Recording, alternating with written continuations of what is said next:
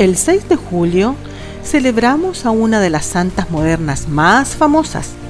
Su nombre es María Goretti, una joven santa que murió mártir en 1902 por defender su castidad cuando apenas tenía 11 años de edad. Nace en un pueblo de Italia en 1890.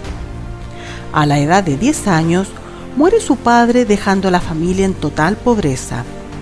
La madre debió salir a trabajar y dejó a María, la mayor de las hijas, encargada de las labores domésticas y de cuidar a sus seis hermanos. Era muy hermosa, alegre y cariñosa con su madre y hermanos. Vestía muy modesta y era muy piadosa.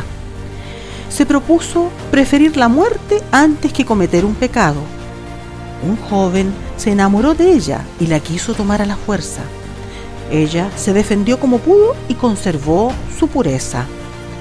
Poco antes de morir producto de esta agresión, le preguntaban si perdonaba a su agresor y ella respondió, lo perdono por amor a Jesucristo y deseo que algún día Él también pueda ir al cielo. ¿Quieres conocer su vida? Visita nuestras redes sociales.